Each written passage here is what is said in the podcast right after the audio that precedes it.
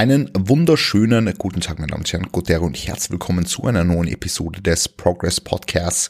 Ich hoffe, euch geht's allen gut, ihr seid fresh, ihr seid ready für diesen heutigen Tag, für diese Episode. Wir machen heute ein Q&A.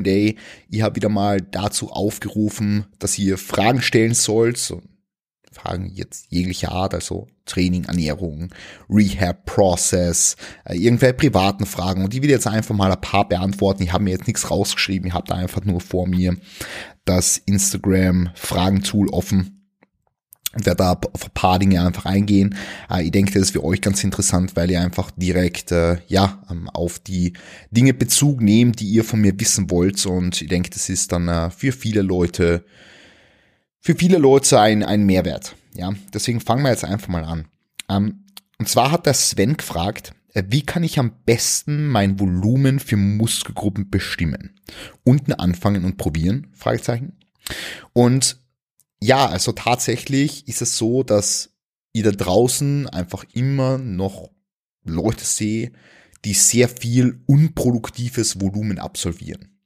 Ja, sehr viel unproduktive qualitativ minderwertige Arbeit absolvieren. Das heißt, das Volumen, das sie machen, kommt eigentlich gar nicht in der Zielmuskulatur an. Das kannst du dir vorstellen, du willst irgendwie einen breiteren Rücken haben, du willst dann Latissimus aufbauen und du machst dann Single Arm Pulldown und der Single Arm Pulldown kommt nicht an, weil die Hälfte der Bewegung wird vom Schulterblatt absolviert, also dann natürlich von der, von der Schulterblatt bewegenden Muskulatur und so weiter und so fort und das ist ein Riesenproblem. Und dementsprechend macht's super viel Sinn. Also es macht wirklich super, super, super viel Sinn. Wenn ihr, wenn ihr so, sowas beschreitet jetzt, in weiterer, also so, so, so Volumenevaluation, sage ich jetzt mal so, ja, ähm, dass ihr wirklich unten ansetzt. Also, dass ihr wirklich, wirklich, wirklich unten ansetzt und euch Step by Step nach oben arbeitet. Ja, ähm, dass ihr einfach mal mit der minimal effektiven Dosis startet und schaut, wie ihr regeneriert, schaut, wie ihr Progress macht und dann das Volumen bei Bedarf abtapelt. Ja. Aber ich sage euch eins, also für die meisten Leute ist es halt einfach so, es wird zu viel Volumen absolviert und vor allem zu viel Volumen, und das ist das Allerwichtigste, das nicht in der Zielmuskulatur ankommt oder, oder sogenanntes Junk Volume, also dass generell zu viel qualitativ minderwertiges Volumen akkumuliert wird. Ja. Genau, also wie findest du dein Volumen heraus, das du zunächst mal brauchst oder, oder das Volumen, das so grundsätzlich mal nötig ist, unten ansetzen, schauen, wie viel Arbeit du qualitativ hochwertig absolvieren kannst, wie viel Arbeit du benötigst, um Progress zu machen, ja, und bei Bedarf dann abtaperst, ja. Gut. Dann hat der Milosch gefragt, Favorite ESN Whey, äh, ich kann da wirklich sagen, Designer Whey Protein Cinnamon Cereal, ähm, das ist jetzt mein absolutes Favorite ESN Protein.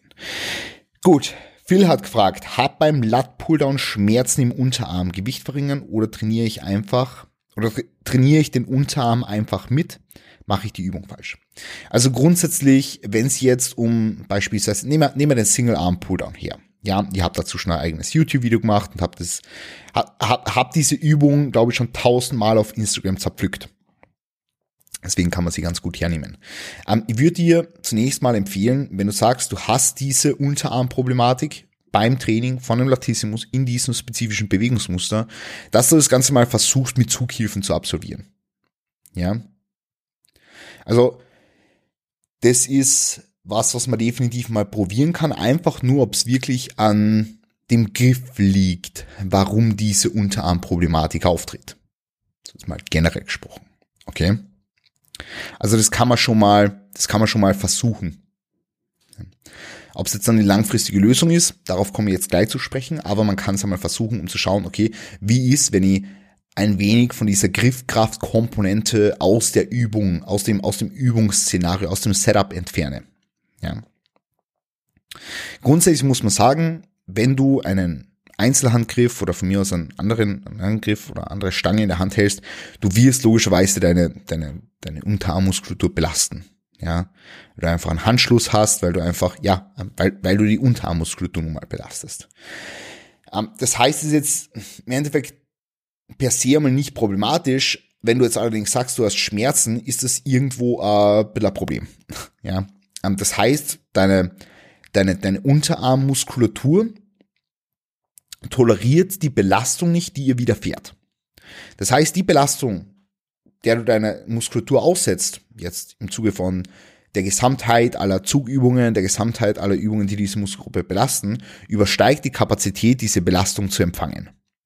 Ja, und da könnte man jetzt sagen, okay, vielleicht macht Sinn, dann auch als Lösungsstrategie teilweise Zughilfen mit einzubauen, um eben die absolute Last, die auf diesem Bereich lastet, etwas zu verringern und dann schrittweise Zughilfen wieder down zu tapern und rauszunehmen, um dann wieder an Belastbarkeit zu gewinnen. Ja. So viel kann ich dazu jetzt mal sagen. Ja, so viel kann ich dazu jetzt mal sagen. Ähm,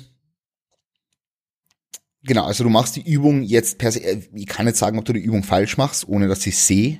Ja, ähm, kommt natürlich mal darauf an, was heißt falsch? Falsch wäre jetzt für mich, du machst dann Pulldown und kommt nicht im Latissimus an, oder wenn es ein Latissimus-Zug sein soll und die kommt nicht im Latissimus, dann wäre es jetzt per se falsch. Ja, ähm, deswegen müsste man sich das dann anschauen. Ja, aber grundsätzlich kann es an vielerlei Faktoren liegen. Wenn du wirklich Schmerzen hast, dann liegt es daran, dass die, die generelle Gesamtlast, die auf dieser Muskulatur lastet, einfach zu hoch ist. Gut, dann hat äh, Draced, Draced, I don't know. Hat gefragt, schwere Armübungen wichtiger als leichte für dicke Arme, zum Beispiel Langhantel-Curls oder Dip-Maschine und ähm, wer mir schon länger folgt, der weiß, dass ich ein Verfechter von Get Strong across all Rep Ranges bin. Also, was heißt jetzt schwer? Was heißt leicht? Ist jetzt bezogen auf die absolute Last? Ist es bezogen auf eine Nähe zum Muskelversagen? Ist es bezogen auf die Rep Range? Auf was ist es bezogen? Du willst in allen Rep Ranges, ich sage jetzt mal, wenn es um Arme geht, von 8 bis 20 stärker werden. Das heißt, Pushdown-Variationen von 12 bis 20 Reps sollten ebenfalls progressen, wie jetzt beispielsweise, ja, ich sage jetzt mal, um, ähm, I don't know, wie, wie, wie deine Dips, ja, von 6 bis 10 meinetwegen, ja. Das heißt, du willst über alle Rep-Ranges, die dir die, die du dir ausmalen kannst, mit denen du deine Arme stimulieren kannst, mit all diesen Dingen willst du stärker werden und besser werden und Gas geben, ja. Und dann sind wir dahingehend einfach gut am Start.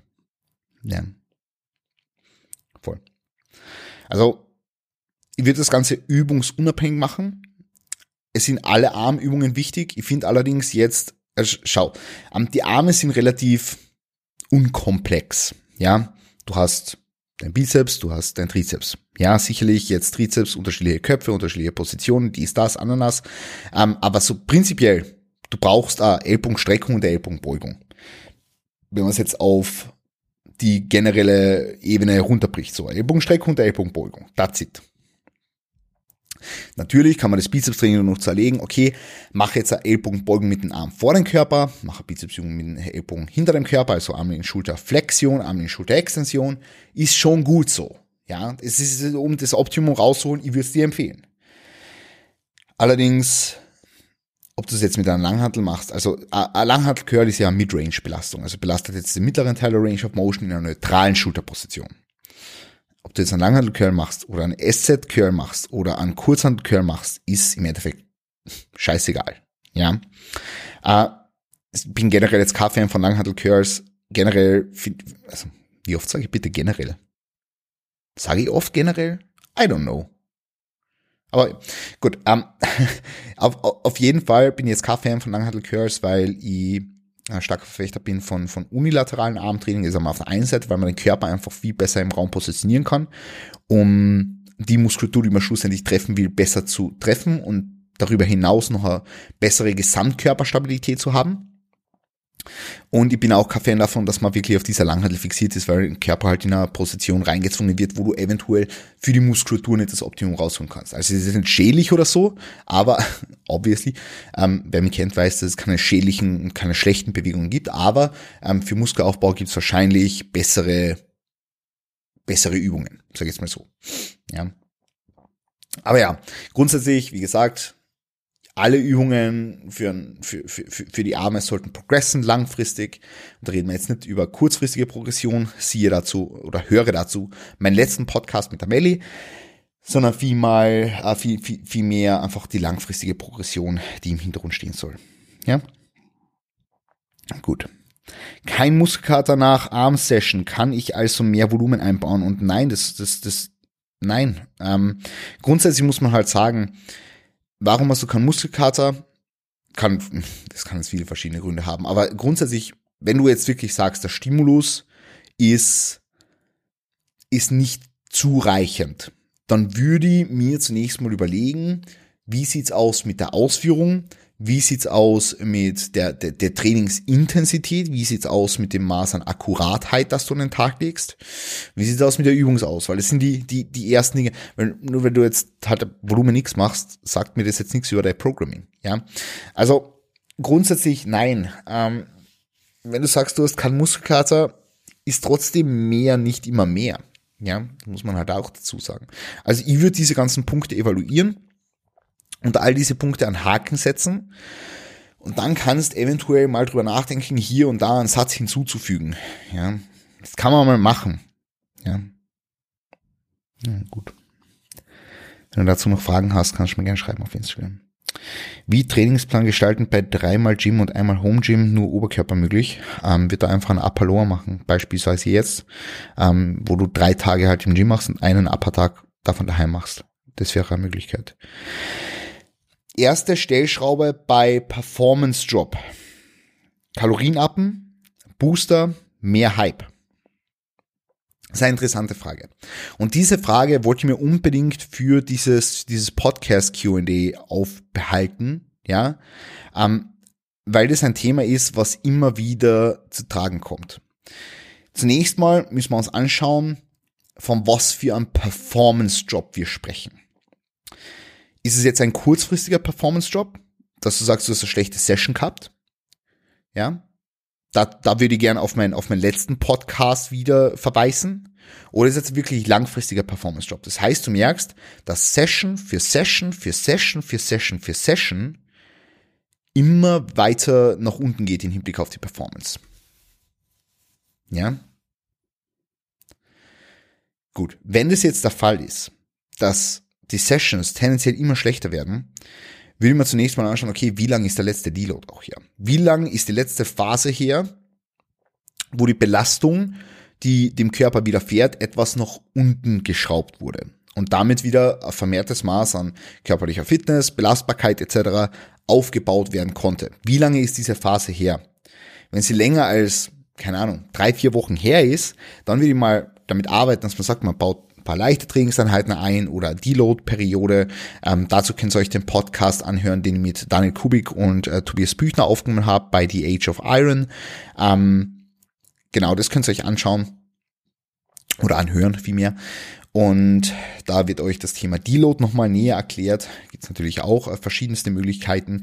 Aber das wären jetzt so meine ersten Anlaufstellen. Ähm, und, und dann natürlich, okay, wie schaut's aus mit den Rahmenbedingungen? Weil also sehr, sehr, also man, man muss halt sagen, dass ein Performance-Job im Training sehr oft nicht mit dem Training zusammenhängt, ja, sondern äh, du hast die Nutrition für ein paar Tage nicht genäht, äh, du bist irgendwie mit dem Schlaf bis sloppy wort, du hast deine Routine nicht genäht, der Pre-Workout-Routine, der Intra-Workout-Routine, whatever, ja, ähm, und, und damit hängt's halt meistens zusammen. Damit hängt's halt meistens zusammen ähm, und jetzt herzugehen und zu sagen, dass man wegen diesem Performance-Job an Booster pallert, einfach mehr Koffein oder sich mehr hypt. Niemals. Weil damit, also sagen wir, du hast einen Arm gebrochen und dann würde das bedeuten, dass du ein Pflaster über diesen Bruch klebst und einfach weiter trainierst. Das, das ist sinnlos. Ja, du musst auf Fehlersuche gehen. Woran liegt's, dass die Performance gedroppt ist und an diese Stellschrauben drehen? Wenn das Körpergewicht stagniert und du merkst, dass ein Calorie Increase fällig wäre, dann bitte mach einen Calorie Increase. Wenn du merkst, dass, äh, dass du, dass du, dass du scheiße geschlafen hast die letzten Wochen, dann frag dich, warum hast du scheiße geschlafen? Wie kannst du diesen Schlaf wieder verbessern? Wie kannst du es in Check kriegen? Und wie kannst du die Regeneration verbessern? Wenn du merkst, so eine stressige Phase hinter dir hast, Dann arbeite an einem Stressmanagement oder arbeite dran, dass du diesen, diesen, diesen, diesen Stress kompensierst, indem dass du woanders Abstriche machst. Ja, das sind alles Tools, die wir zur Verfügung haben, um hier schlussendlich Gas zu geben und Tools, die wir nutzen können. Ähm, nur müssen wir eben diese, diese, diese, ja, Tools anschauen und, und, und, ja, dann, dann eben nutzen und an diese Stellschrauben drehen. Gut, ähm, dann machen wir weiter im Text. Ich glaube, da hat, also da, da jetzt schon genug Input geben können, oder? I, I don't know. Ähm, gut. Ähm, was hältst du von gezielten Training der Außenrotatoren? Ähm, gar nichts, muss ich ganz ehrlich sagen, weil was willst du damit bezeichnen? Die Frage ist immer, warum willst du was machen? So, das ist das gleiche, wenn mir jemand fragt, was hältst du von denen? Dann frage ich, okay, warum willst du denen? Ja, für Verletzungsprävention? Nein, nicht für Verletzungsprävention. Warum willst du denen? Ähm, um, um äh, keine Ahnung, äh, die, die passiven Strukturen zu stellen. Nein, nicht, na, na, na, na, na. Wenn du sagst, du willst denen, dann ist es eine Maßnahme, die passive Range of Motion zu verbessern. Und das gleiche jetzt mit der Geschichte mit Training der Außenrotatoren. Warum willst du deine Außenrotatoren trainieren? Sind sie in dieser Bewegung schwach? Sind sie für gewisse Situationen im Alltag in genau dieser Bewegung nötig, dass sie da stark sind?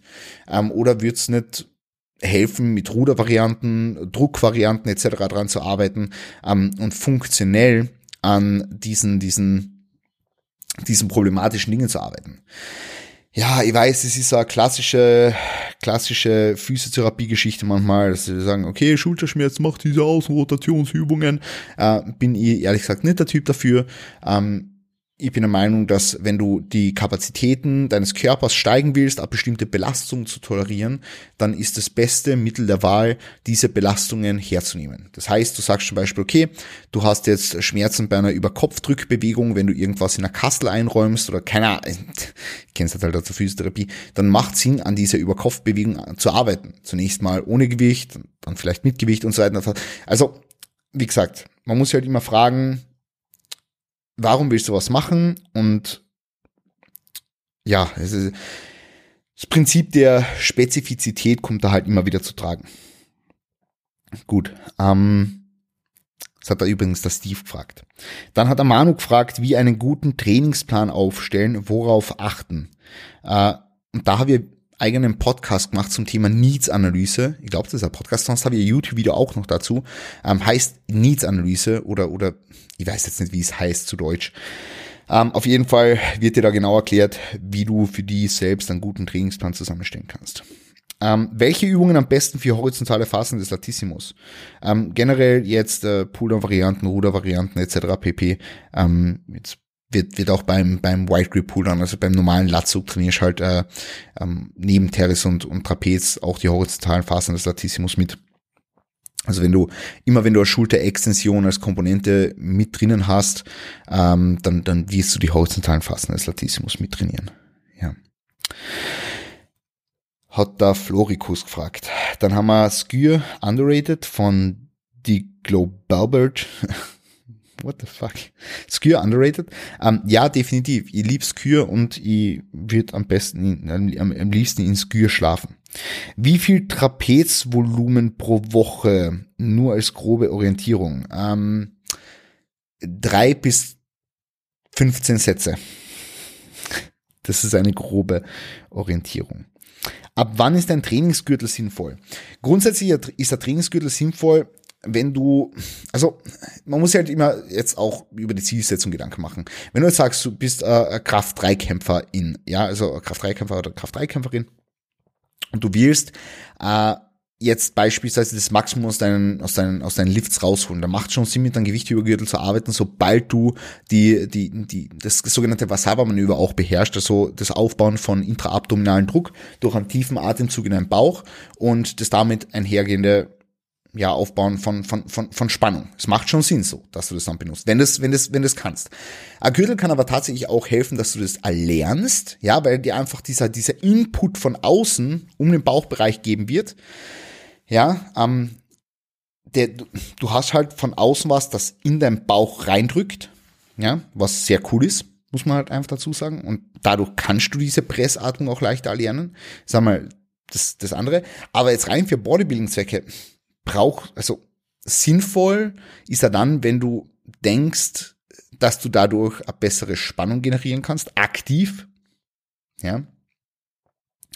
Sinnvoll ist das sicherlich nicht, wenn du die, diesen Spannungsaufbau nicht beherrschst und einfach nur was haben willst, das dich passiv stabilisiert. Das wäre ein Problem. Ja. Und ja, das, das jetzt, das jetzt, das jetzt dazu. Im Bodybuilding, ganz ehrlich, äh, in den meisten Fällen kommen die Leute ohne Gürtel zurecht. Kann schon Sinn machen, vor allem für Kniebeuge-Varianten, wo eine Last von oben nach unten auf deinen Körper wirkt, jetzt beispielsweise, wie gesagt, im Zuge einer, einer Kniebeuge oder sowas, wo, wo diese axiale Kompressionskomponente vorliegt, ähm, aber es ist jetzt auch keineswegs nötig. Ja. Ist nicht nötig. Gut, ähm, Trippy NFT. Trippy NFT. Session-Dauer zweieinhalb Stunden ERA plus Cluster-Extrem sinnvoll.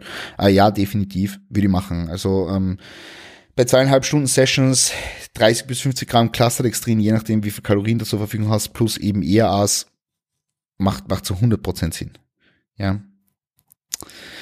Ähm, wenn Proteinsynthese viermal am Tag stimuliert wird, Shake nach dem Training noch nötig, sinnvoll. Es kommt aber ein bisschen auf die Zeiträume drauf an.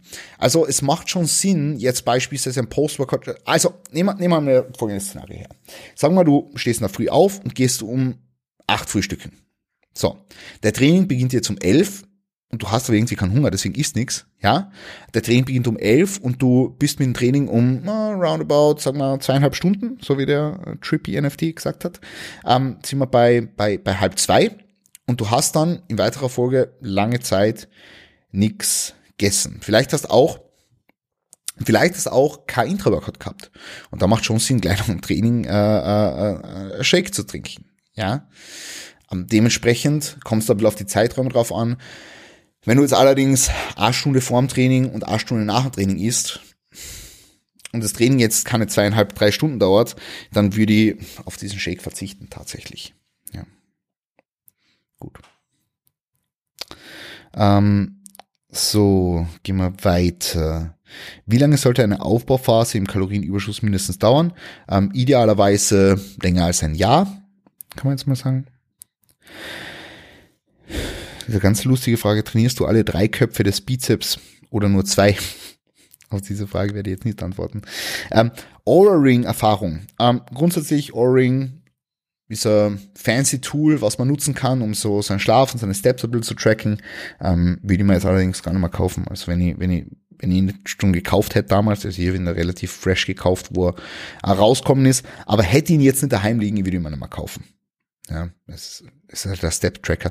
Also äh, Apple Watch oder sowas tut's halt auch, muss man halt dazu sagen. Ein Apple Watch oder sowas tut's auch. Ähm, oder, oder halt was anderes, ein Fitbit, keine Ahnung. Ähm, ich habe ein Apple Watch gehabt, deswegen sage ich Apple Watch. Ähm, gut, also wie gesagt, ich bin jetzt nicht so der Riesenfan davon. Hat Alkohol einen sehr starken Einfluss auf die Performance, wenn sonst alle Boxen getickt sind? Ja, definitiv. Wie die, die, also wie die vermeiden, wenn du auf der Suche nach optimalen Progress bist. Ähm, dann Tipps für Vakuum. Hm, ich würde mit mit dem Üben von, von Vakuum beginnen am Morgen, also auf nüchternen Magen logischerweise. Und ich würde es in einer vorgebeugten Position beispielsweise beginnen. Ja. Ähm, Mix von Proteinen schlecht in Bezug auf mTOR-Aktivierung, Stichwort Rezeptionszeiten, würde mir darüber keine Gedanken machen. Gut, that's it. Ähm, ich hoffe, euch hat das Q&A so ein bisschen gefallen. Ich hoffe, euch hat es äh, ein bisschen Input geben, jeglicher Art, wenn euch das Q&A gefallen hat. Und wenn euch das Input gegeben hat, dann bitte feel free to leave a a, a, a, a rating on Spotify and Apple Podcasts. And other than that, I wish you a great day. Stay on track. Get your fucking ass off the couch. Stay humble and see you soon. Peace.